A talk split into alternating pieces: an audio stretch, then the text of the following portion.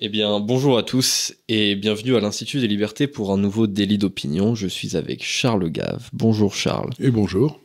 Alors, euh, on va être un petit peu dans cette émission, dans la continuité de l'émission de la semaine dernière, où nous parlions justement de, comment le texte allait très probablement passer, notamment par la voie du 49.3. Oui. Euh, et effectivement, il est passé. D'ailleurs, le 49.3, je dois dire, et, enfin la, motion de censure euh, qui a succédé à l'activation du 49.3 était pas très très loin de passer, puisqu'il y avait quand même neuf voix qui manquaient. Alors, neuf voix, c'est quand même c'est quand même quelque chose, mais enfin, on se dit quand même sur euh, une totalité de 577 sièges, euh, c'est quand même pas loin euh, de, passer quoi. Qu'est-ce que quel a été votre ressenti déjà? Est-ce que vous attendiez à avoir un score aussi serré Parce que quand même il y a une vingtaine de LR qui l'ont qui ont voté. oui, j'avais. Allez, je vais, je vais être parfaitement honnête. J'avais un petit espoir que les LR cessent de trahir. Vous savez que c'était mhm. qu'ils allaient peut-être un jour avoir le courage et surtout quand j'ai vu que Marine Le Pen avait dit qu'il ne présenterait pas de candidat contre celui qui allait euh, voter la censure. Parce que ce que je peux annoncer à tous ceux qui ont voté la censure, c'est que, contrairement à ce qu'ils pensent, les électeurs ont la mémoire longue. Et je crois que la prochaine fois, s'ils ont le choix entre un LR et un euh, RN, eh ben, ils choisiront le, le RN parce que à quoi ça sert À quoi exactement La première réflexion, réflexion que j'ai fait, mais à quoi sert les républicains bah, C'est la question que les électeurs peuvent se poser, effectivement. À quoi ça sert exactement? Parce que il y avait deux problèmes. Bon, le, cette histoire d'élection, de, de, de retraite, tout ça, bon, c'était, ça fait des mois qu'on en parle, personne n'y comprend rien, mais enfin, c'est pas, et puis il a levé l'air d'y tenir beaucoup. Bon, c'est très bien. Mais... Et puis la deuxième, c'est à partir du moment où il y a une motion de censure, on parle plus du, des retraites, on parle de la confiance au gouvernement. Absolument. Oui. Donc ce que les républicains semblent avoir dit, c'est que ils étaient contre la retraite, puisqu'il y en a tout un tas qui ont voté pour que ça passe pas. Et puis ensuite, ils étaient pour ce gouvernement. Mais alors, s'ils sont pour ce gouvernement, euh, ils avaient une occasion inespéré de euh, d'exister à nouveau sur le plan politique. En tant qu'opposition, ouais. En tant qu'opposition, et ils ont ils ont vendu euh, cette position tout à fait intéressante, littéralement pour un plat de lentilles. Donc la première question que je me pose, c'est mais à quoi servent les républicains? Et surtout quand on se souvient qu'ils sont les héritiers lointains, mais enfin ils n'arrêtent pas de le dire en tout cas qu'ils sont les héritiers du général de Gaulle. Donc on imagine le général de Gaulle, euh, enfin, se lançant dans des combines comme ça, avoir le tiers de son parti, ou je sais pas combien, euh, qui de toute façon vont voter comme... Euh, et puis qu'est-ce que c'est cette façon de donner des ordres aux députés? Je sais pas, mais en principe les députés sont les députés de la nation, ils sont pas les députés d'un parti, donc chacun d'entre eux devrait être autorisé à voter selon son âme et conscience. D'autant plus dans une perspective gaulliste, effectivement, qui normalement se veut au-dessus du jeu des partis. Des partis. Donc ils, ils, font des espèces de manœuvres à la noix, on comprend pas ce qu'ils veulent. Donc, première des questions que le professeur me s'est amené, mais à qui j'essaie de répondre, c'est je comprends pas à quoi servent les républicains. Donc le plus tôt, c'est un peu comme les socialistes, si vous voulez, bon, ils ont disparu. Bon, ben, c'est les républicains et les socialistes qui nous ont amenés, puisque c'était les partis de gouvernement depuis 30 ou 40 ans, il n'y a eu que. C'est eux qui nous ont amenés dans cette position impossible. L'électorat a liquidé les socialistes bah, il faut finir le boulot, les gars, quoi. Oui, bah c'est la logique. Hein. D'ailleurs, euh, ce, qui est, ce qui est intéressant, c'est que non seulement le groupe euh, des Républicains à l'Assemblée a été quand même vachement rétréci euh, ces derniers temps, mais en plus, même à l'intérieur du groupe, visiblement, il y a des dissensions, puisque il y aura, enfin, il y a eu du coup un tiers des, des, des députés LR qui ont quand même voté la motion de censure contre la demande explicite du président du groupe. L'ordre qu'ils avaient reçu de ne pas voter. D'abord, je demande Qu'est-ce qui lui donne le droit de donner des ordres euh, un député de la nation, parce qu'il n'est pas député du, il n'est pas député, il n'est pas député républicain, il est député de la nation, donc je sais pas. Et puis, euh, quelle est l'analyse qu'ils ont fait? Donc on se, ont fait? Donc on se retrouve dans ce monde où il y a des gens, euh, des partis, qui n'ont plus de, de corps de doctrine, dans le fond, qui n'ont rien à dire, qui sont là presque par euh, survivance historique. Parce que Ah oui, ils sont là pour être là. Ils sont là parce qu'ils étaient là depuis longtemps, donc ils ont succédé à un autre républicain qui était là depuis longtemps, etc. À un moment où on peut dire tout ce qu'on veut du président Macron, mais pas qu'il est vraiment populaire. Donc ils avaient une occasion de retourner au peuple, ce qui pour un gaulliste est quand même le truc essentiel. Et ils l'envoyaient balader. Donc le, le vote sur la confiance, c'était un vote pour Macron ou contre Macron? Oui, absolument. Et eux, Ouais. ils ont voté pour Macron. Bon, bah, je comprends pas. Et d'ailleurs, ce qui est intéressant, c'est que même leur propre électorat euh, était majoritairement pour voter la motion de censure. Et d'ailleurs, ceux qui l'ont ceux qui l'ont voté parmi les les députés euh, les républicains, euh, c'est intéressant de noter que dans leur circonscription, généralement, le RN euh, a fait un très bon score et d'ailleurs le, le- généralement la France insoumise, enfin la, la Nupes aussi. Donc c'était généralement dans un lieu où potentiellement ils se disaient si jamais hop on active la dissolution nouvelles élections bon bah au moins moi je suis dans un coin où on risque davantage de voter pour moi si je m'oppose à Macron que si j'étais du côté de Macron quoi. Et euh, donc, alors je sais qu'il y a des gens qui mettent les portraits de ceux qui ont voté parmi les républicains la confiance, et qu'on dit aux gens votez surtout pas pour eux. Ben, euh, moi ça me paraît assez légitime. C'est pas de la dénonciation, c'est simplement de dire les gars, regardez, oui, il y a, ce type, il y a ce type qui est, qui est quand même euh, qui est pas tout seul dans sa tête. On peut dire ce qu'on veut de Macron, mais il me paraît pas très, il me paraît pas très très équilibré le garçon. Et euh, donc on a une occasion de reprendre la main, d'aller peut-être vers des choses plus intéressantes comme un référendum d'initiative populaire, encore une fois. Et puis rien du tout. Ben, euh, il faudra que ça me, m'a- ça m'a fait le même effet, je vais dire un truc horrible, mais que les gars qui ont voté. Euh, euh, Il y, a- il y a des gars, vous savez, qui ont voté la confiance à Pétain en 1940, là, quand on avait pris la raclée. Et puis il y avait toute une série de gars quand même très prudents qui n'étaient pas venus à l'Assemblée ce jour-là, quoi. Vous voyez, comme Herriot, tous ces gars-là, ils, oh non, ils s'étaient fait porter malade parce que comme ça, ils seraient pas, on n'aurait pas. Ben, ils me font penser à ces gars-là, vous savez, des gars qui ont tellement peur de tout que non, ils vont pas voter la confiance parce que ça, ça, ça, ça pourrait rester dans leur. Donc ils, ils viennent pas, ils se barrent, ils se. dé- ils- ben, euh, Et c'est vrai, moi, ce qui m'intéresse, c'est quelle est la constitution mentale et même, je dirais, physique de, de ces gens? C'est-à-dire comment ils se voient exister euh, au monde? Parce que moi, je me dis, j'aurais un mandat de député. C'est c'est une chance extraordinaire de faire valoir justement ses vues, de se, de se dire, voilà, j'ai une ils- importance niveau en de ont la pas, nation.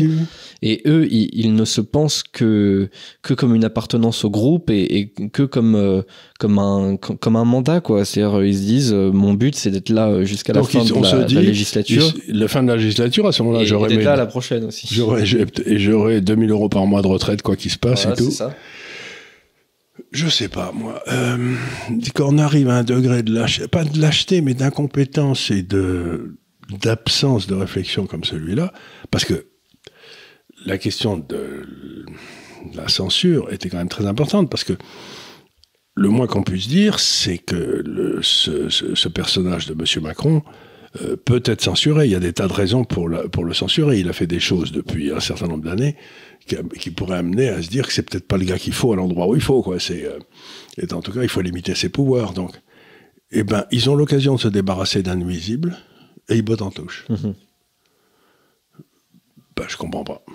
Donc pour moi, la principale question, c'est le républicain. Ah oui, bah c'est c'est le groupe défaillant. C'est le, le, le parce qu'évidemment, bon, on peut pas en- attendre des, des députés macronistes de voter contre leur propre gouvernement. Et encore, ils Euh, auraient pu. Et encore, ils auraient pu. euh, Ils deviennent par, euh, indépendants. voilà, ils deviennent tout à fait. Ça, arrivé, c'est arrivé euh, par euh, par une poignée de, de députés socialistes sous Hollande qu'on a appelé les, les frondeurs justement, qui avaient décidé de se détacher de leur propre groupe.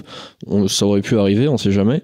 Euh, mais ça, ça aurait dû arriver euh, au moins venant de l'opposition des, des, des républicains quoi. Et euh, voilà, Donc, ça a donc- été, donc ça a pour moi, c'est la première des choses, c'est de dire, mais je- il y a quand même, bon, la Nupes a voté, le, le- le Rassemblement national a voté, euh, et puis il y en a une vingtaine qui ont eu du courage, et puis les autres, euh, Ouais. c'est incompréhensible. Ouais, enfin, je dis, je dis c'est décevant. En vérité, euh, pour être décevant, fallait quand même s'attendre à quelque chose. Et bon, on Ah s'attendait bah, pas. à- comme disait l'autre, on s'attendait à rien, on n'a pas été déçu, quoi. Ouais. Ou alors on s'attendait à rien, on a quand même été déçus. ou, ou- ou encore c'est pire. Oui, on a quand même été déçus, oui. Je pensais qu'il y en aurait plus que ça qui aurait eu le courage de passer. Euh, mais alors, c'est encore le bazar dans Paris. Bah, Euh, donc euh, le texte est passé, sauf que les manifestations ne faiblissent pas, les violences ne, ne faiblissent pas.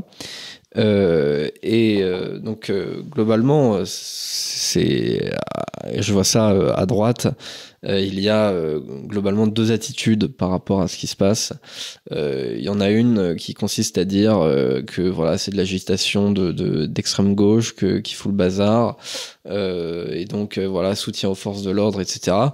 Et il y en a une autre à laquelle je, me sens davantage appartenir, euh, qui consiste à penser que quand même tout est bon à prendre euh, pour faire vaciller le pouvoir et que euh, bah oui même si de temps en temps enfin la, majeure partie du temps même les manifestants sont d'extrême gauche bah c'est quand même bon à prendre. Vous comment vous vous placez par rapport à ça? Il faut toujours, quand vous, comme, disait De Gaulle, prendre une décision en matière politique, c'est pas choisir entre le bon et le moins bon. ouais C'est choisir entre deux mauvaises choses. et laquelle on choisit de deux choses qui sont toutes les deux assez désagréables. Donc, dans le premier cas, vous avez, vous dites, écoutez, aujourd'hui en France, il y a une énorme divergence entre ce qu'on appelle la légalité et la légitimité. La légalité, c'est le pouvoir légal, il a été élu d'après la Constitution, etc. Bon, il n'a pas fait, euh, il a pas fait 22% des voix en tout, mais enfin, c'est pas grave. Des inscrits, pardon. Mais dans l'histoire des peuples, il y a des moments où il y a une rupture entre la légalité et la légitimité. Et très souvent en France, on nous dit la France est ingouvernable parce qu'ils n'acceptent pas la décision. Mais si vous avez des gens qui font littéralement le contraire de ce pour lequel ils ont été élus, et qui s'appuient sur le fait qu'ils ont été élus deux ou trois ans avant, et qu'ils imposent au peuple des décisions que celui veut, celui-ci ne veut pas entendre, vous avez une contradiction. Et à ce moment-là, il n'y a que deux façons d'en sortir, des nouvelles élections ou un référendum sur le sujet sur lequel les gens ne sont pas d'accord. Donc, dans un esprit euh, de démocratie, quand il y a un doute sur la légitimité du pouvoir en place, pour éviter justement les heurts dans la rue, etc., vous vous, vous, dis- vous dissolvez l'Assemblée et puis vous faites des nouvelles élections, c'est ce qu'avait fait De Gaulle après mai 68. Et, ou alors, vous faites un référendum sur le sujet, c'est ce qu'il avait fait en 1969 et qu'il avait perdu. Donc, un pouvoir qui s'assume ill- illégitime et qui s'appuie sur la légalité, littéralement demande à ce qu'on se mette des claques dans la rue. Quoi. Parce que les gens qui manifestent euh, ont vraiment l'impression qu'ils sont dans la majorité, mais qu'on les écoute pas. oui Donc comment En vous faites l'occurrence, ils sont plutôt dans la majorité selon les sondages d'opinion, vu que tout le monde euh, s'oppose à cette réforme et euh, tout le monde, enfin tout le monde, une vaste majorité était pour euh, renverser le gouvernement. Donc, euh, donc, encore une fois, là, on retrouve le, le dilemme de si vous êtes gaulliste, s'il y a quelqu'un qui demande un retour devant l'électeur, par principe, vous devriez toujours être pour. Vous voyez ce que je veux dire? C'est que la façon dont De Gaulle tranchait le problème entre la légalité et la légitimité, c'est que chaque fois qu'il y avait un problème, il retournait devant les électeurs immédiatement.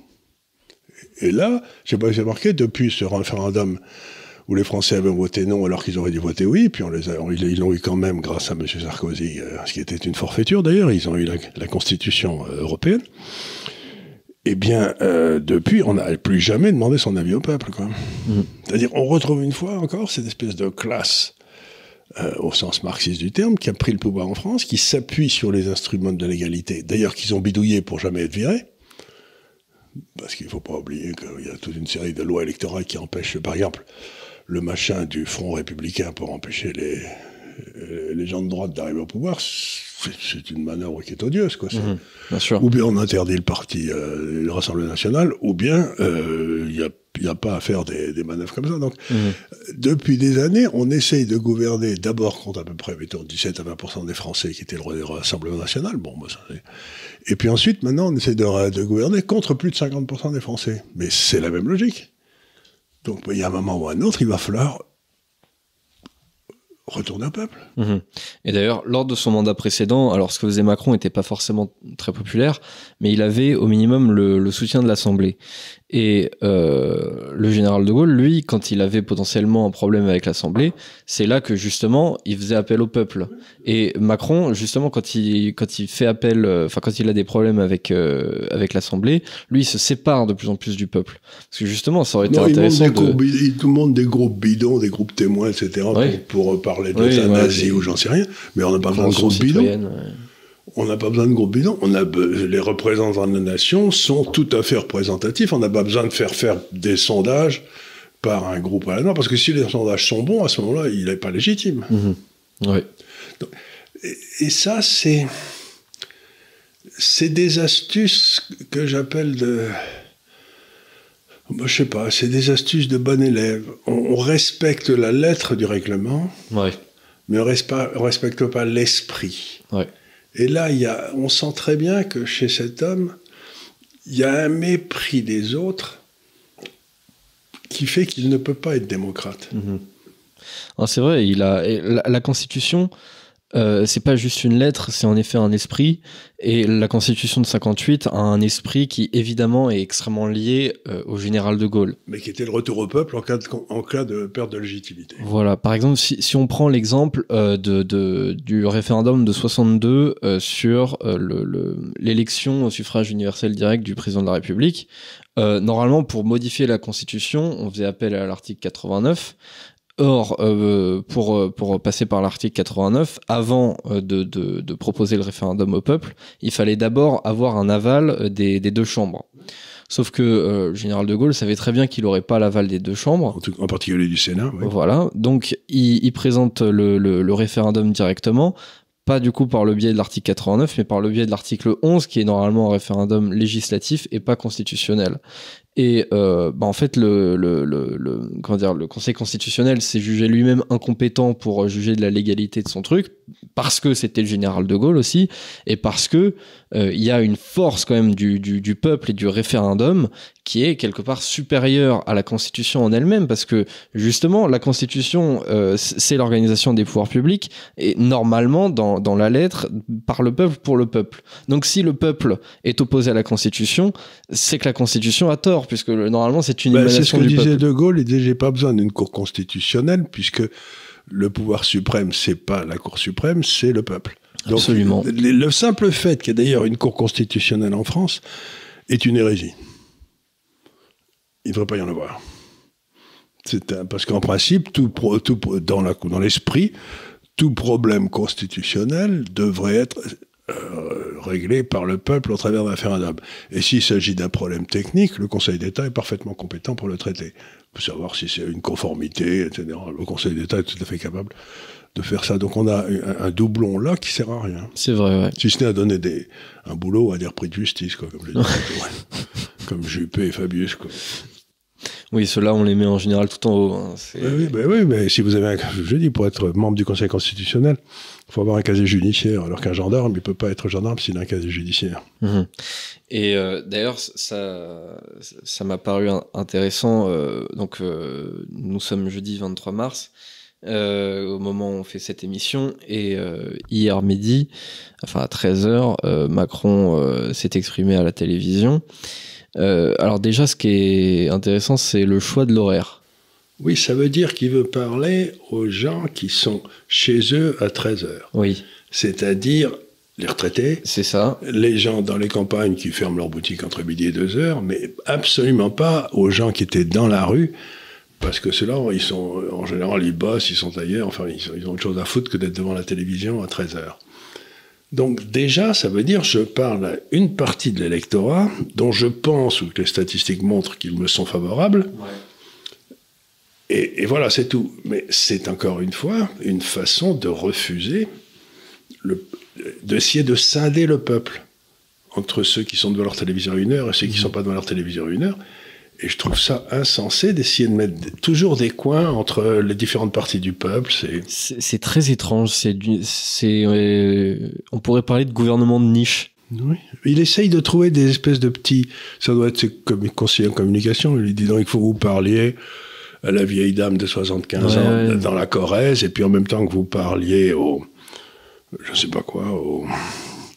à l'employé des PTT qui rentre chez elle entre midi et deux heures euh, dans la Meuse. Enfin, je veux dire, il y a vraiment une espèce de segmentation de la population qui est faite par cet homme. Et qui est rigolo, c'est quand il parle, il parle chaque fois à un segment de la population qu'il a identifié, mais il n'essaye pas de parler à tout le monde à la fois. Donc, il cherche pas à trouver une solution pour tout le monde à la fois, c'est-à-dire qui plairait aux Français, qui serait accepté. Il cherche à diviser pour qu'il y en ait un, certain, un nombre suffisamment grand qui viennent, qui basculent de son côté. Mais euh, ce genre de politique, ça va finir toujours par des claques. Quoi. Mmh. Et il y a aussi autre chose qui m'a effondré dans ce qu'il a dit, c'est qu'il a dit, dans le fond, les manifestations, c'est ce qui s'est passé, et ça s'est déjà passé aux États-Unis au moment du 6 janvier, au Brésil euh, après l'élection, etc. et, le pire, c'est qu'aujourd'hui, on sait qu'au moment du 6 janvier, il s'est rien passé, puisqu'on a vu les films, etc. Donc, il reprend le mythe qu'il y a eu un coup d'État en faveur de Trump, alors qu'il ait dit ça il y a encore euh, six mois, bon, on pouvait le dire parce que c'est ce que disaient tous les journaux. Mais là, on sait que c'est faux, qu'il n'y a pas eu de coup d'État, que la, porte a été ouverte par je sais pas qui. Ensuite, on a fait visiter le truc. vous savez, c'est pas sûr que lui soit au courant, euh, justement, que maintenant on a les vidéos, etc. Parce que lui aussi, enfin, je veux dire, c'est aussi de la réinformation. Alors euh, bon, parfois ça passe par Fox News, donc Fox News c'est un peu plus mainstream aux États-Unis, mais ensuite, quand ça passe difficilement en France, quoi. Enfin, ça passe par Internet, mais donc il y a peu de gens en, vrai qui, qui, qui savent ça. Donc, et puis ensuite, qu'est-ce que ça a à voir avec la France? La Constitution américaine n'est pas la Constitution française. La constitution brésilienne encore moins. Je connais, je sais pas très bien ce qui s'est passé au Brésil, mais j'ai reçu des emails du Brésil qui tentaient de me l'expliquer. Euh, tout ça n'était pas très net parce que le, euh, Lula, il a été élu par euh, le nord du Brésil apparemment, dans lequel il a eu des scores très élevés, mais le reste du Brésil était contre lui. Donc le nord du Brésil, c'est la partie la plus sauvage, la plus la moins développée, c'est peut-être celle où il y a le plus de facilité à faire des fraudes. Donc vous voyez ce que je veux dire, quand même beaucoup, il y a quand même je veux dire, avant de dire du mal des autres pays pour justifier ce qui est fait en France, je ne suis pas certain qu'ils connaissent les teneurs et les aboutissants de ce qui s'est passé dans les autres pays. Donc, c'est de dire, dans le fond, il y a une espèce de, comment dire, il y a une espèce d'international des, des bons à rien qui manifestent dans la rue, et on, en a ce cas chez nous, mais on va, ils vont pas, ils vont pas être mieux traités ailleurs qu'ailleurs, quoi. Mais, c'est grotesque. Ouais. et puis il y a, y a côté, il y a aussi une inversion accusatoire, c'est-à-dire que euh, non mais moi je ne fais que l'exercice euh, normatif du pouvoir, voilà. euh, et eux ensuite ce sont des agitateurs, voilà, qui dérangent tout le monde. Mais en fait, c'est le contraire. C'est-à-dire que même, même les gens qui sont dérangés, euh, enfin, en tout cas, beaucoup de gens, même qui sont dérangés euh, physiquement par ces manifestations, parce qu'on a des, voilà, on a des poubelles partout, ça sent pas bon, ça, voilà, c'est dégueulasse, ça, ça, ça, les rats sont très contents, ça c'est Les rats sont hyper contents. On, parle pas de rats, on parle de surmulot quand on est un homme de gauche. Oui aussi, voilà. Euh, mais euh, même si on est gêné, je veux dire physiquement euh, par par tout ça, il y a quand même un soutien massif à ces manifestants, un petit peu de la même manière d'ailleurs que pour le début des, des gilets jaunes. Il y a, y a un peu un parallèle à faire de, de ce côté-là. D'ailleurs, il y a beaucoup d'anciens gilets jaunes aussi qui se revoient une activité dans, dans ces nouvelles manifestations. donc je veux dire il y a un exercice du pouvoir qui est évidemment dévoyé de la part d'Emmanuel Macron, c'est-à-dire qu'il respecte la Constitution dans la lettre, sauf que la Constitution, c'est pas forcément la même chose que la démocratie. Il y a des pays qui sont pas tout à fait démocrates, qui ont quand même une Constitution. Euh, bon bah, si on la respecte, je veux dire, ça veut pas dire qu'on respecte dans la, Constitution, il y a le droit de manifester, quoi. C'est euh, sans se faire taper dessus. Donc, ce qui m'ennuie beaucoup, c'est que maintenant, quiconque manifeste est automatiquement, je sais pas quoi, ça n'a aucune importance d'ailleurs, mais le droit de, le, droit de rassemblement, le, le, droit de manifester, tout ça, ce sont des droits constitutionnels. Et si les gens veulent aller défiler dans la rue, mais mon Dieu, qu'ils le fassent. Mhm. Et euh, donc, tout ça me laisse. une fois de plus, j'ai l'impression qu'il y a une toute petite camarilla qui a pris le pouvoir, euh, qu'elle euh, elle tient un peu, cette camarilla tient un peu les journaux, donne des ordres à la fonction de police mais elle ne représente personne en nombre. Et elle ne gouverne pas pour l'intérêt général. Oui.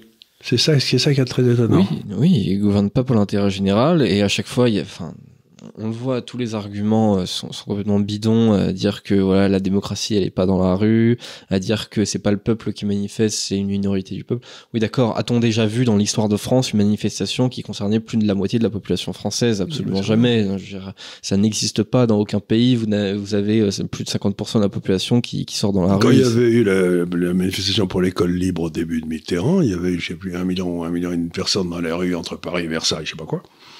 Mitterrand avait dit bon, mais quand même un million et demi de personnes dans la rue, on change d'idée. Hein. Oui, voilà.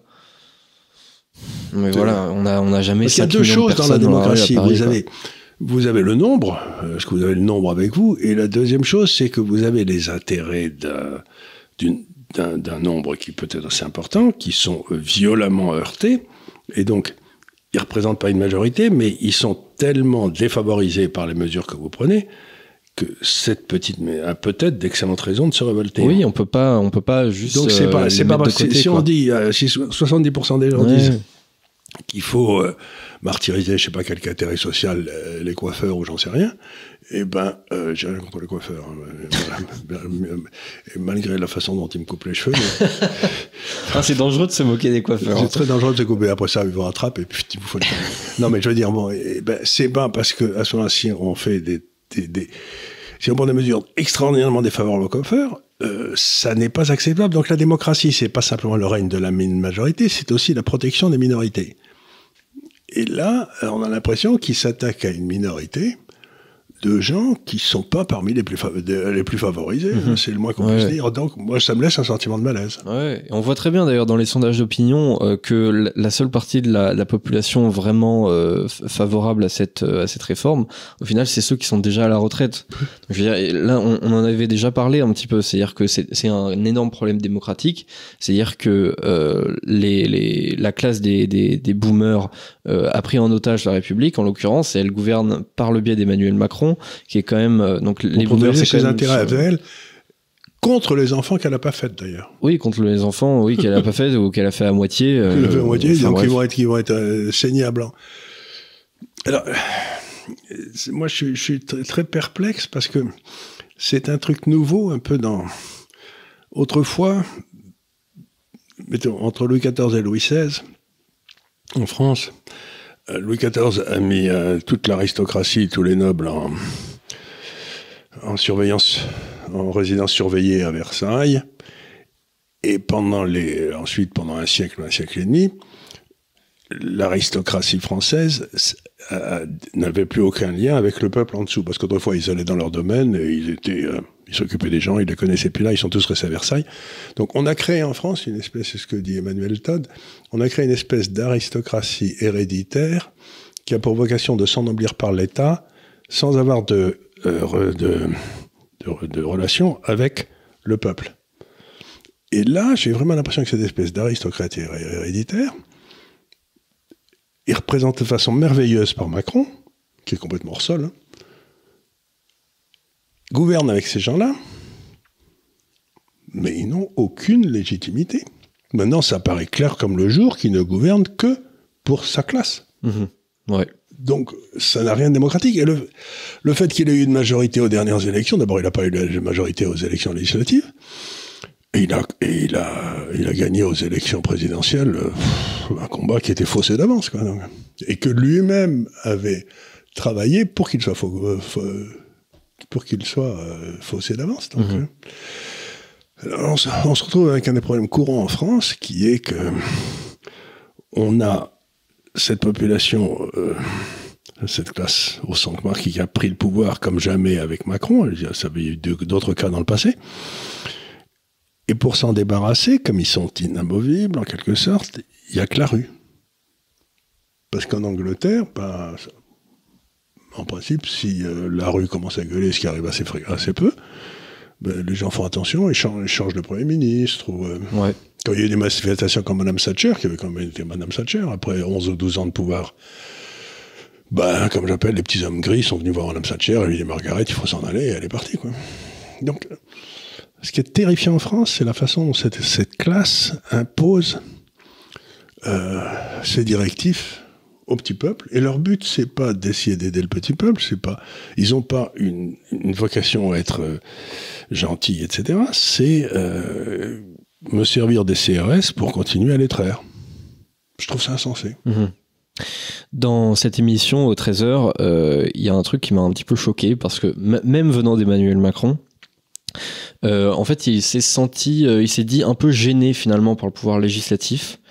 Euh, il a dit qu'on gouvernait trop par le biais des lois, donc par le biais de l'Assemblée. Il voulait, il voulait faire des règlements, des, Et que, des voilà, ordonnances. donc il veut, voilà, il veut gouverner par décret, ordonnance, toujours, etc.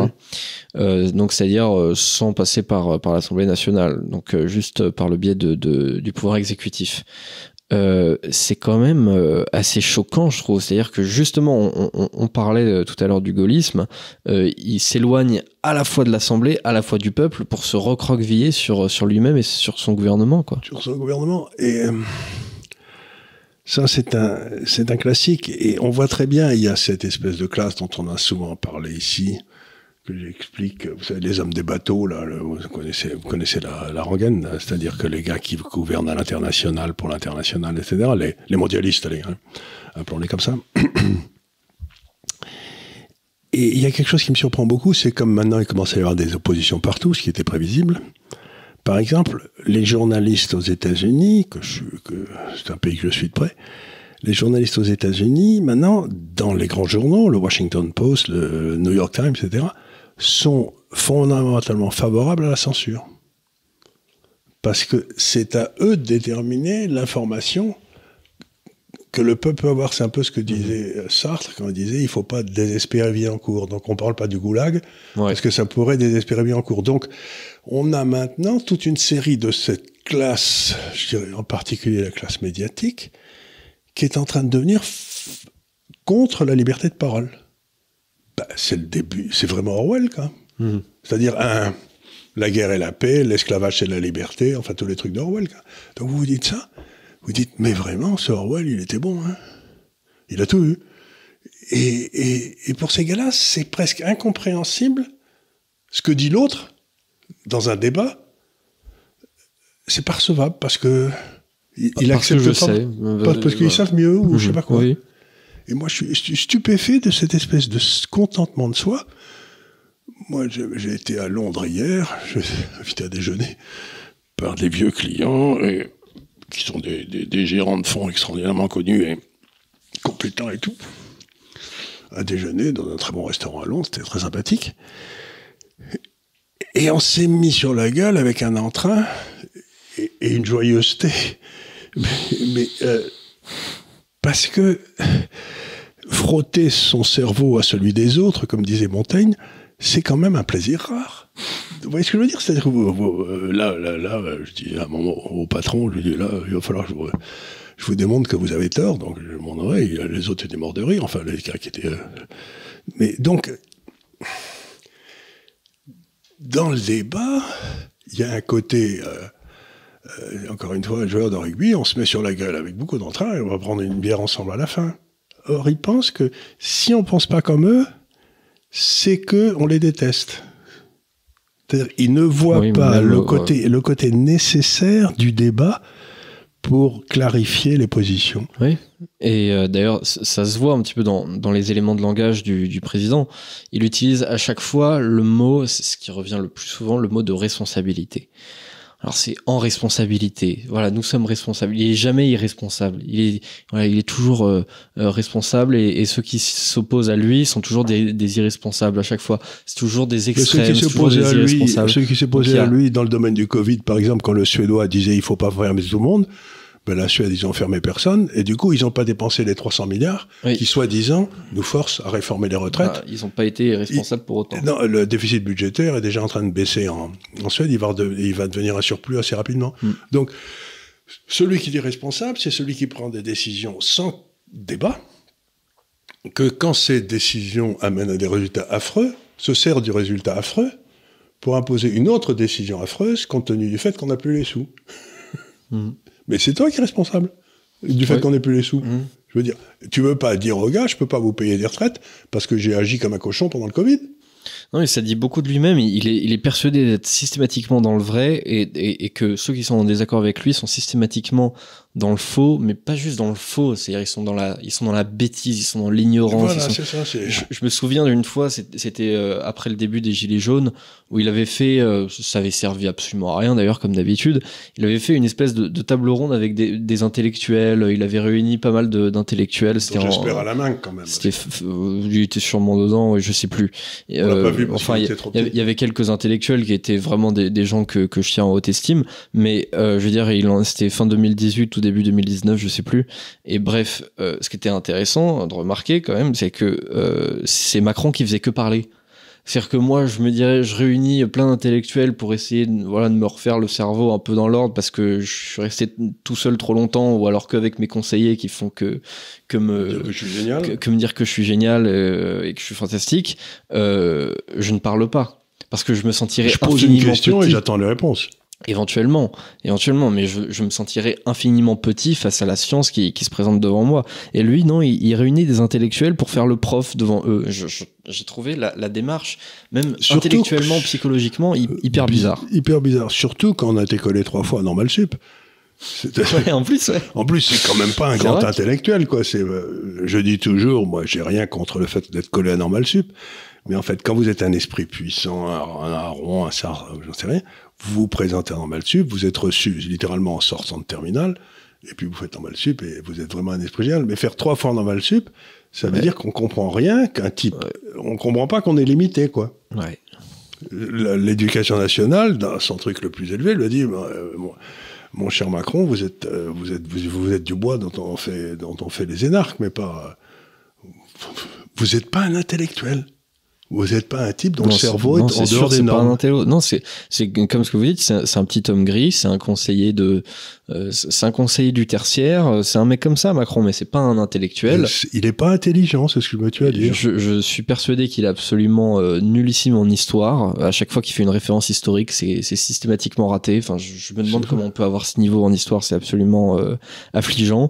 Euh, on nous l'a vendu comme un comme un pseudo littéraire. Bon, je suis pas convaincu de ça. Mais non, parce qu'il parle mal, il écrit mal. Enfin, dès que vous l'entendez à la télévision, vous fermez le poste, quoi. Ouais, ouais non, franchement, oui, ça donne envie. On, oui. envie de...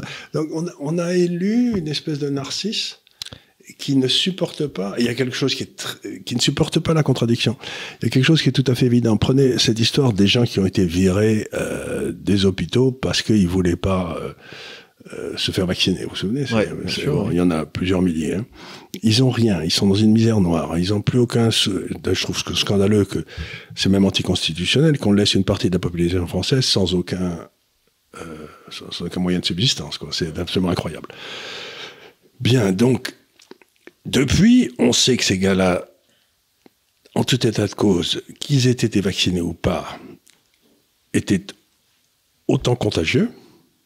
Donc, et on sait en plus que les vaccins ont sans doute eu des effets secondaires extrêmement dangereux. Je veux dire, en plus, limite, la, question des effets secondaires, limite, on s'en fiche parce que c'est leur liberté, quoi. De, de leur liberté. De non, donc, quelque part, pour eux et pour les autres, ça ne changeait rien. Donc, ça veut dire qu'en les virant, Macron s'est trompé. Il a pris une mauvaise décision. Ouais. Et c'est pas le seul à l'avoir fait, puisqu'il y a des tas de gars qui ont été virés en Allemagne, en Suisse, etc. Et dès qu'on a su les nouveaux éléments, ils ont été réintégrés oui. immédiatement. Oui. Or, c'est le seul pays au monde où on continue à maintenir les gens dans cet état de pauvreté et de misère parce qu'ils ont osé dire non oui. à cette petite andouille. Mmh. Oui. Donc on sent une espèce de petitesse d'esprit. Ah, vous vous êtes foutu de moi Vous n'avez pas voulu obéir Et ben maintenant, vous allez crever. Oui. Mais, mais c'est inouï de la part du roi de France. C'est-à-dire que l'administration a raison parce que c'est l'administration. Non, l'administration, le, le, probablement, mais c'est moi. C'est Macron interdit, oui, c'est lui tout seul. C'est pas l'administration, c'est Macron tout seul qui a décidé que ces gens ne s'est jamais réintégrés, qui crèveraient de faim. Ouais. Ben, je trouve qu'ils ont des enfants, ils ont des femmes, ils ont, ils ont une vie. Il y, en a, il y en a une il y a quelques mois qui s'est suicidée d'ailleurs. Je sais pas si, si c'est la seule, mais enfin. Euh, voilà, donc on a, réussi, ici, on a reçu là. ici une ou deux personnes qui nous racontaient ça.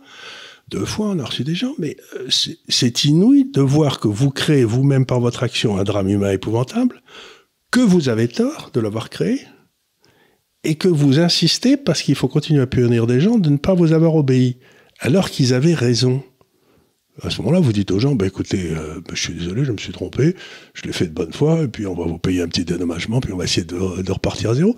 Non, ils continuent à les martyriser. C'est la preuve d'un esprit à la fois mesquin, petit, méchant. C'est Et extraordinaire. qui ne repose pas réellement sur la science, puisque leur argument à la base c'était la science, la science, et puis Alors, au final, plus beaux. quand, quand, quand la science a un petit peu évolué en quelques mois, euh, ils Mais ont la science, en même de- temps, il y avait Graou tout le temps qui disait que c'était pas vrai, hein, ou Perron.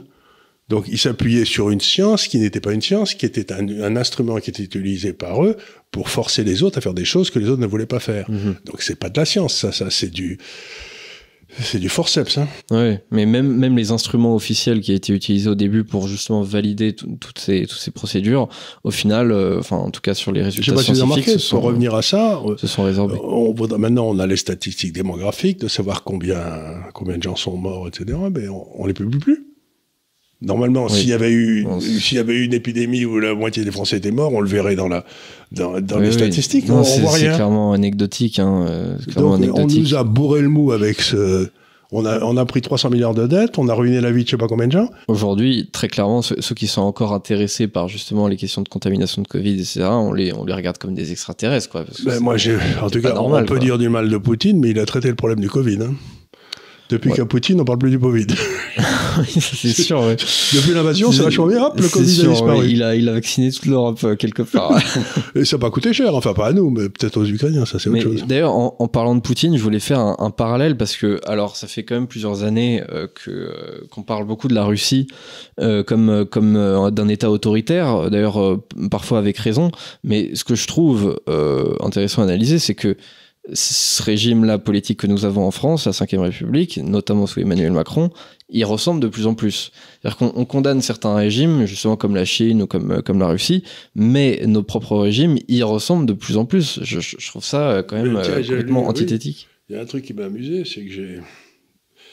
Il y a un, un exilé russe qui maintenant vit en Angleterre, qui a, été interrogé à Oxford, vous savez, dans un débat. Il s'appelle Constantin quelque chose, il est, très très malin. Il parle très bien. Il posait la question, alors, euh, combien de gens ont été mis euh, en cabane en Russie dans les 12 derniers mois euh, pour avoir dit des choses que le gouvernement n'aimait pas? C'était de l'ordre de 30. hein. Donc. Bon, ça, on peut en discuter, c'est peut-être pas les bons. Et en Angleterre, pour avoir dit du mal du Covid ou des trucs comme ça, 3000. Donc, on est en train d'expliquer que nous, on est des parangons de démocratie. Bon, euh, Poutine est extrêmement en Gaule, et les Anglais, le peuple démocratique par excellence, ils en mettent 3000 parce qu'ils avaient fait des choses avec le type avait fait envoyer des informations euh, donc vous vous dites, euh, je suis pas sûr que cette histoire du Covid, ça a permis à nos États de prendre des mesures que je trouve extrêmement inquiétantes au nom du bien commun, qui est la base de nos démocraties, la recherche du bien commun. On détruit les droits individuels.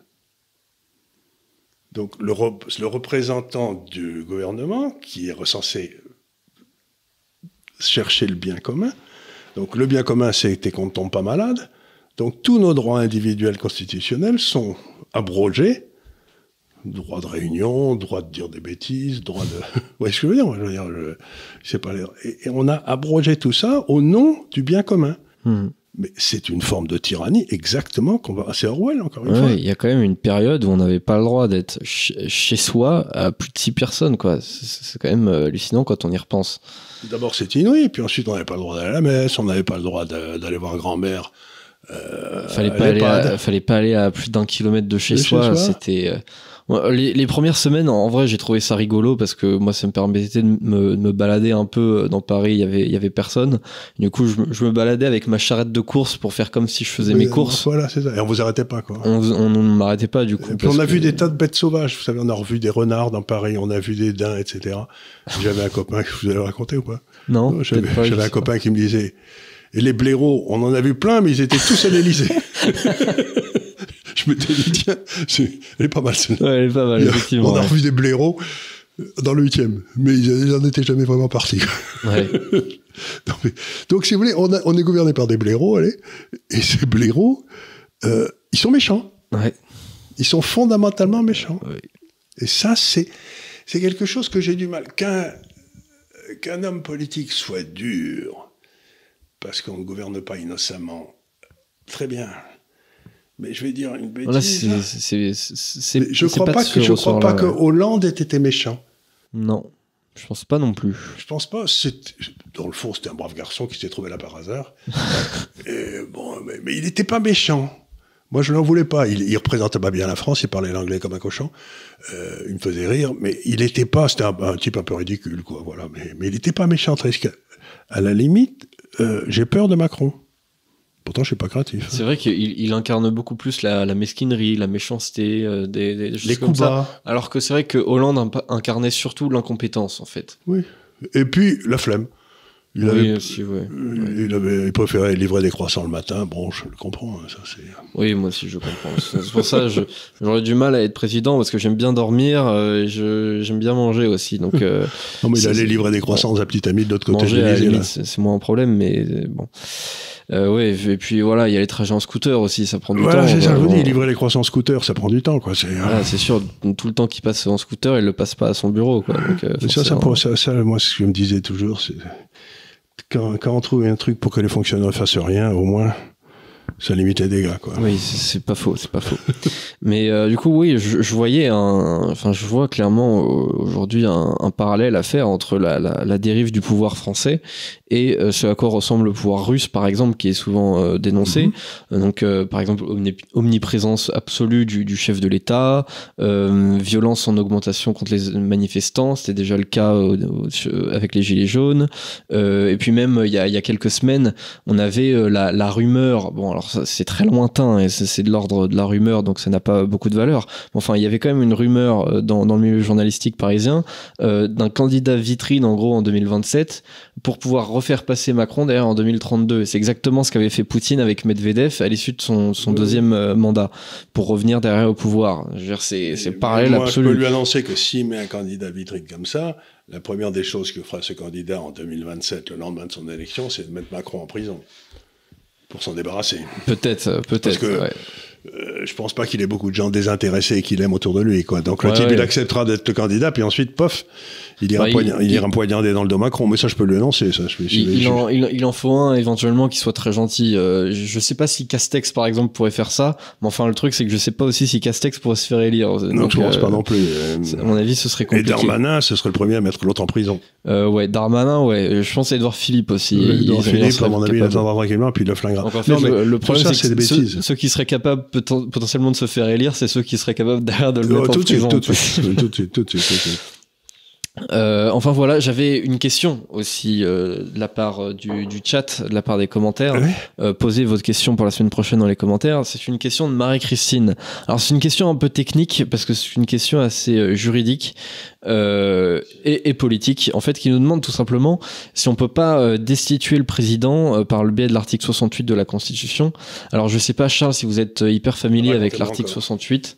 Je l'ai étudié dans le temps, mais je me souviens plus. bah, en gros, c'est c'est la possibilité, euh, en fait, pour le pour le Parlement euh, réuni en haute cour, euh, de, de, de destituer le, le président de la République avec le, le concours quand même. Il faut les deux tiers du, du Parlement euh, pour pour le faire.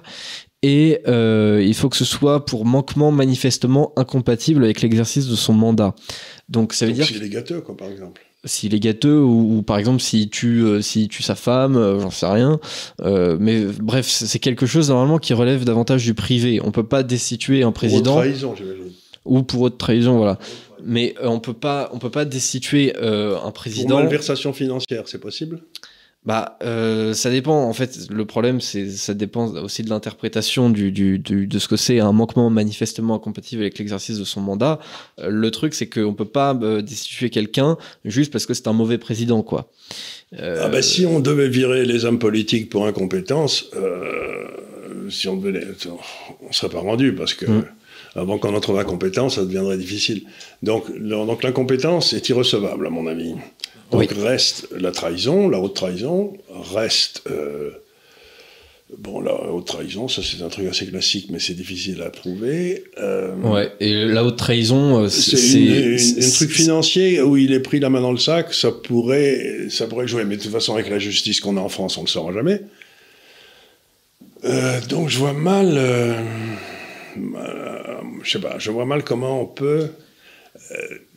il faut que, il faut qu'il y ait des conditions pour que ça se. Il faut que manifestement, il soit soit pas en état d'exercer ses fonctions et ou alternativement qu'il ait fait quelque chose absolument insensé comme de se faire prendre la main dans le sac dans une affaire de malversation. Bon, ça c'est le.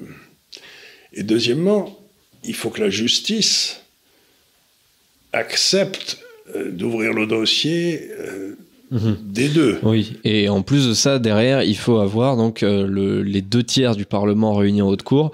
Donc j'ai envie de dire à Marie-Christine que déjà qu'on n'arrive pas à faire voter une motion de censure, alors destituer le, le, président par le biais de l'article 68, très bien pour répondre, c'est pas la même constitution, mais elle voit très bien aux États-Unis où maintenant il y a Biden, hein, vous savez.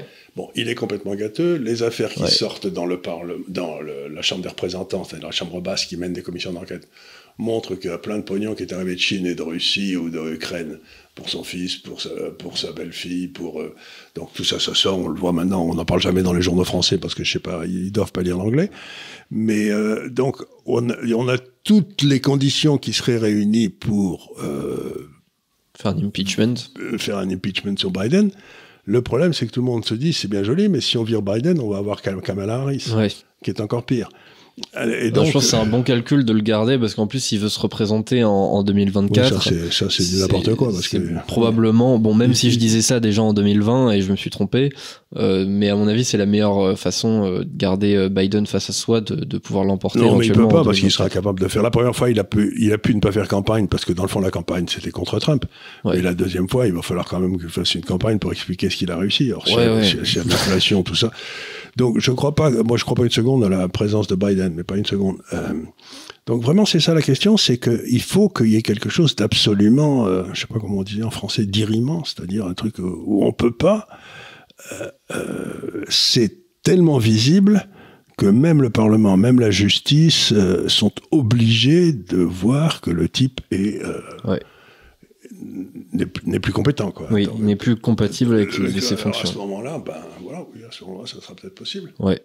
Mais euh, donc euh, peu probable, hein, parce que déjà faudra faudra faire passer une motion de censure d'abord, et puis ensuite peut-être on, en, on en reparlera. Quoi. Mais surtout, il faut qu'il soit passé quelque chose dans la vie du président, une information qui arrive, ouais. qui, qui, qui, lui fait, qui lui fasse perdre, mais absolument toute légitimité. Ouais.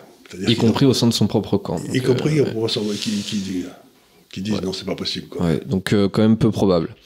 Euh, enfin voilà pour cette question euh, de Marie-Christine. Merci d'avoir posé cette question. C'est une bonne question, mais. Euh, oui, une bonne Dans le fond, le but de cette question, c'est de dire comment on s'en débarrasse. Quoi. Oui, oui c'est ça. Trouvez-moi un moyen, quoi. Trouvez-moi un moyen, si je veux bon, Moi, je voulais partir sur des charrettes ou des trucs, mais enfin, est-ce qu'il n'y a pas un autre moyen, quoi? Est-ce qu'il n'y a pas un truc dans la Constitution? Et bah, le truc pour mais la, moi, dans ce qui m'inquiète, c'est que je vois toute une série de gens qui sont français à un point, mais que j'aime beaucoup, qui sont des, vieux amis, qui sont plus jeunes que moi, mais qui, ont, qui maintenant, compte tenu de l'état dans lequel la France est en train de se... Parce que le délabrement s'accélère, enfin c'est l'impression que j'ai. Et qui, vont, qui ont décidé de partir avec femmes et enfants dans d'autres pays parce qu'ils disent je peux pas élever des enfants dans ce pays. Donc je, les, la génération de 40 ans, j'en vois un certain nombre qui sont parmi les meilleurs, hein, qui ont fait des carrières brillantes, qui continuent qui sont en train de se barrer. C'est-à-dire que le, le, découragement est en train de gagner, non pas en raison d'idées comme moi je m'étais barré en 80 parce que j'aimais pas les idées communistes. Là, c'est simplement parce qu'ils constatent qu'ils n'y arrivent pas. Ouais. qui, qui n'y arrivent pas et qui sont, ils sont en train de partir dans, dans un trou noir. Ouais, c'est difficile à cause des impôts, c'est difficile à cause de, parfois à cause de la, de la violence, euh, à cause de l'immigration, à cause du, de l'état de l'éducation. Enfin, et des imbécilités qu'on apprend aux enfants. C'est extrêmement dur, quoi, à, cause du, du prix de, de, de, plein de trucs. C'est tellement difficile en France d'être propriétaire de, de, son logement, ce qui n'était pas le cas il y a, il y a 50 ans. C'est effectivement très dur de, de se prévoir. Je sens la classe moyenne supérieure de notre pays, qui était, bon, euh, les types qui travaillaient dans les postes importants dans le secteur privé, euh, qui a fait de très bonnes études, qui restait en France, qui avait des femmes françaises, qui plus français tu meurs, etc., qui sont en train de, de faire leur valise. Mhm. ben ça, ça me laisse pantois. Parce que moi, que je m'en aille, j'ai vécu les trois quarts de ma vie en dehors de France, donc je souffre quand je suis pas en France, mais euh, j'avais l'habitude, si j'ose dire. C'est le premier arrachement qui est difficile. Une fois qu'on a été arraché une fois, ben, on, se réarrache et puis on repart à zéro, c'est pas grave. Mais de voir des gens qui ont toujours été, qui ont des racines profondes, qui ont toujours été là et tout, qui, qui s'arrachent d'eux-mêmes et qui s'en vont, ça, j'en suis resté pantois. Mm. Ouais, mais on les pousse dehors, littéralement, quoi, parce qu'il n'y a, y a, pas, y a pas de projet, il y a pas, on n'a pas envie de se dire. Ça, oh c'est vrai, c'est vrai, il n'y a pas de projet, mais aussi, pour la première fois, je vois apparaître le père de famille. Ce que disait Peggy, c'est que les aventuriers du monde moderne, c'était les pères de famille, c'est-à-dire qu'ils portent des responsabilités importantes, qui ont des fils entre 8 ans et 15 ans, et qui disent ça n'est pas raisonnable que j'élève mes fils dans cette euh, dans cet environnement. ça n'est pas raisonnable. Je, comprends. Donc c'est maintenant en quelque sorte le patriotisme contre le devoir de protection des enfants. Quoi. Et vous arrivez à la conclusion qu'il faut faut vous en aller. Bah, c'est étonnant quand même. C'est très étonnant. Mais oui, c'est parce qu'il n'y a pas de projet, parce qu'on n'a on pas envie de dire aux gens, voilà, on va, euh, on va élever des enfants dans un, dans un bon environnement, etc. Non, tout est tout est de pire en pire. Euh, on, se dit que nos enfants ne vivront pas aussi bien que nous, que nous, on n'a peut-être pas aussi bien vécu. Et, surtout, il me dit que dans les écoles, il en va ça, les meilleures écoles de Paris, je vous dirai pas le nom des écoles, etc. Mais j'en ai rencontré deux ou trois déjà. Dans les meilleures écoles, un peu du 16e, vous les connaissez d'ailleurs, vous y avez probablement été quand vous étiez jeune. Oui. Eh bien, euh, le résultat est piteux d'ailleurs, moi. non, je, je, je leur dirai. il me dit, toutes les bêtises woke sont en train d'arriver dans ces écoles. Ouais. C'est-à-dire qu'on reprend aux enfants les histoires de woke, il y a plus, y a plus d'un, il y a plus de deux sexes, etc. Donc il dit mais si ça arrive maintenant dans les écoles catholiques, c'est que oui, c'est vraiment le verre est dans le fruit là. C'est vraiment. Euh, oui. Oui, parce qu'à chaque fois, il y a, il y, a, y, a le, y a le secteur public, il y a l'école publique, on se dit, bon... Euh, bah, je prends des liens, je vais les mettre à côté. Voilà, je vais les foutre à côté. Mais enfin, si même à côté, c'est la même chose. Aussi, et à un moment donné, il n'y a plus rien à faire à part se barrer, quoi. À part se barrer, c'est ce qu'il dit. Parce que sinon, on va pas être dans une guerre permanente de, de contre tout le monde, quoi. Non, mais c'est pas ça, c'est que si on doit recevoir les enfants à la maison après l'école, et que pendant deux heures, il faut leur laver le cerveau des, des bêtises qu'on leur a appris à l'école... Bah oui, c'est bah, En plus, quand ils arrivent vers 15-16 ans, ils disent, c'est toi qui es gâteux l'école, ils ont raison. voilà, en plus. Donc, donc, on a un vrai problème aujourd'hui, c'est que euh, les gens qui continuent à parler à peu près normalement, ben, ils commencent à en avoir marre. Mm. C'est nouveau. Et je comprends. Mais moi, je le comprends aussi. J'ai plus d'enfants en âge, mais je le comprends. Je comprends. Euh, moi-même, je ne sais pas si, si, je vais rester toute ma vie en France. Euh, ben donc, mais je peux pas vous en vouloir. Je peux pas vous en vouloir. Moi, je suis rentré parce que j'avais plus de responsabilité parentale, si je veux dire. Mais, euh, mais maintenant, j'aurai aujourd'hui 40 ans, avec des enfants en âge comme ça, je me dirais peut-être, bon, ben, le Ouais. Je vais ailleurs. Hmm. Je vais dans des pays normaux, quoi. Ouais. Non, c'est sûr. Ailleurs, on a l'impression que, parfois à raison, que, que, l'herbe est plus verte et même sera plus verte au futur d'ici 10, 20, 30 ans. Il y a ben, peut-être davantage d'opportunités. Vous, allez à, vous allez à Singapour, il n'y a aucune criminalité. Vous allez en Asie, il n'y a aucune criminalité. Vous allez dans les pays du Golfe, il n'y a aucune criminalité. Donc déjà, vous élevez vos enfants dans un endroit qui est sûr. Oui, parfois, même d'ailleurs dans des pays qui sont même gauchistes, même euh, par exemple un pays comme le Canada qui est quand même euh, plutôt en pointe à cause de Trudeau, mais ça va pas durer, ça, ouais. Euh, on, peut au, moins avoir euh, son petit coin tranquille, quoi, son, coin à soi. Euh, le truc, c'est que ici, non seulement l'État est, de gauche, mais enfin woke, etc. Mais en plus de ça, il, veut vraiment vous contaminer tout le tous les domaines de, de, de, votre vie, quoi. C'est-à-dire que c'est devenu un État totalitaire. C'est-à-dire que ça, ça, ça, ça, ça, ça, recouvre sur tous les domaines. tous les domaines, c'est-à-dire que vous avez pu. Donc, ben voilà. Bon, ben, tout ça est d'une folle gaieté. Donc, comme on dit toujours dans, les, dans le, la théologie catholique, euh, il faut jamais perdre l'espérance. C'est une vertu théologale. Donc, c'est pas parce que ça va mal qu'on va cesser de, de, se mettre sur la gueule. Comme. Mhm. Je veux dire qu'on va cesser d'essayer de se battre nous. Vous voyez ce que je veux dire? C'est que. Je, je, me sens un petit peu comme les cadets de Saumur, vous savez, quand ils avaient chargé à, cheval sur les chars allemands en 1940, ils ont fait une très belle résistance. Euh, ils sont tous morts. Euh, euh, voilà qui est réjouissant. non, mais il y a des moments, si vous voulez, où choisir la bataille qui va vous peut-être vous tuer est noble. Il y a des moments où refuser la bataille est, est lâche. Oui. Dans le fond, les seules batailles qu'on perd, c'est celles qu'on ne livre pas. c'est ce que je disais d'autres jours. Ils me disent pourquoi tu fais tout ça? Ben, Je leur dis à la fois je fais tout ça parce que d'abord je vais le faire, et puis ensuite, et puis parce que parce que parce qu'on doit. C'est oui, on doit, c'est normal. C'est normal. On va pas se laisser massacrer par tous ces incompétents idiots. Oui, moi non plus, je me vois pas ne, ne pas ne pas faire ça.